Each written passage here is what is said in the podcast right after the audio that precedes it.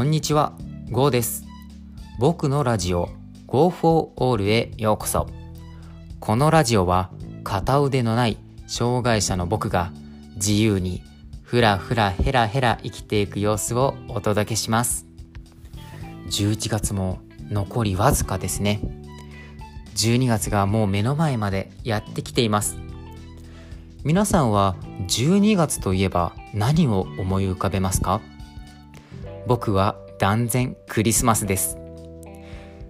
そうですね。今年のクリスマスは何をしようかななんて考えるんですけれどもうん僕はきっと一人で MacBook いじってるんじゃないかな。そんな気がします。皆さんは何か予定がありますか？大切な人と過ごす。そんなクリスマスもいいですよね。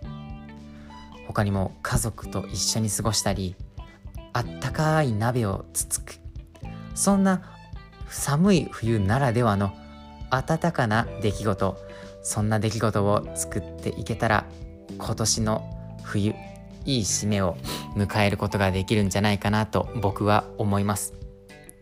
そこでですね今日は大切なものはなくしてから初めてその大切さに気づく。そんなテーマでお送りします。皆さんは何か大切なものありますか？恋人でもいいですし特に人じゃなくても物でもよかったりしますよね。記念日にもらったプレゼントだとか遠くに引っ越してしまった友達からもらったもの。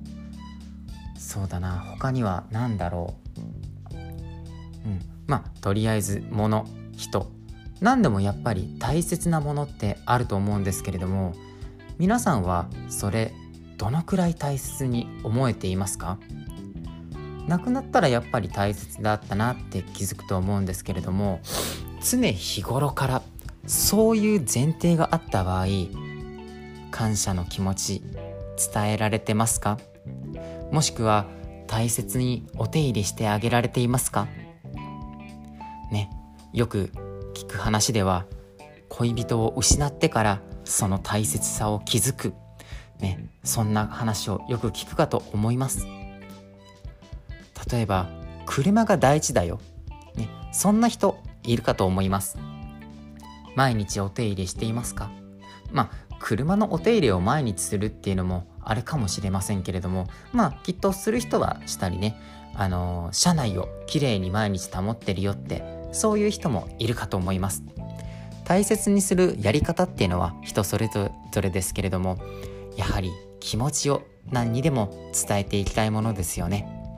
特に人であればやはり相手の気持ちっていうのもありますから何かしら言葉とか、ね、行動とかで形として伝えてあげる、ね、そんなロマンティックな人そういう人に僕は憧れたりします。でねなんで今日は大切なものをなくしてから初めてその大切さに気づくこんなテーマで話を進めているかというとですね僕もつい先日大切なものなくしてしまったんです。うん。本当にショックでした。いやーこれからどうしよう。ねすごい焦りました。困ったな困ったなそんな風です。いつもね当たり前のように存在していたんですけれどもいざダメになってしまったなくなってしまったそうなってしまうとねやはり人っていうのは少し不安になったり心配したりそんな気持ちが芽生えてくるものなんだなって改めて気づきました。だからこそね僕はこれからねあの来るものに対してはちゃんと毎日。まあ毎日か分かりませんけれども感謝の気持ちを込めていこうかなと思っています。ただねただですよ。僕が失った大切なものこれはね人じゃないんです。うん。何かというとね電子レンジが壊れてしまいました。はい。電子レンジです。毎日僕は使っていたんですよ。温め機能。でもねつい先日何にも温まらなくなりました。うん。これに気づいたのはねカレーをチンしようとした時なんですよ。カレー作ったんですよね。やっぱこうカレーって寝かせると美味しいよ。そんな感じねよく聞くんでね僕も一晩寝かしてから食べよう。そう思ったんですよ。でねまあ一人暮らしなのでねこう少量をよそって電子レンジでチンしようかなと思ってチンしたんですけれどもねおかしいな。3分間経ってもね全然温まらない。あれ？と思って。その日はねちょっとたまたま料理をするタイミングもあったのでねあのー、料理の時にも僕電子レンジよく使うんですよ。最初にこう根菜類っていうんですかね。あの根っこ。例えばじゃがいもとかね。一度温めておくんですね僕。その時にね電子レンジ使うんですけどね全然じゃがいもが温まってないんです。キンキンに冷えてるんですよじゃがいもがまだ。ここで僕はようやく気づいたんです。電子レンジが壊れてる。ってね。その日を境にね、はあ、大切なものっていうのはなくしてから初めてその大切さに気づくって本当なんだな。そうね。切実に思いました。だからこそね新しい電子レンジが来た時には僕は毎日電子レンジを使った時感謝の気持ちを込めてね電子レンジを使っていこうかと思います。他の家電製品もそうです。感謝の気持ちを込めて使っていく。当たり前のことが当たり前にできる。ね。そんな風になっていけると素敵な人って思われるんじゃないかな。まあ仮にねあのー、皆さんが思わなくてもね僕は思うのでねそんな風になっていこうかなと思います。ね大切なものはなくしてから初めてその大切さに気づく。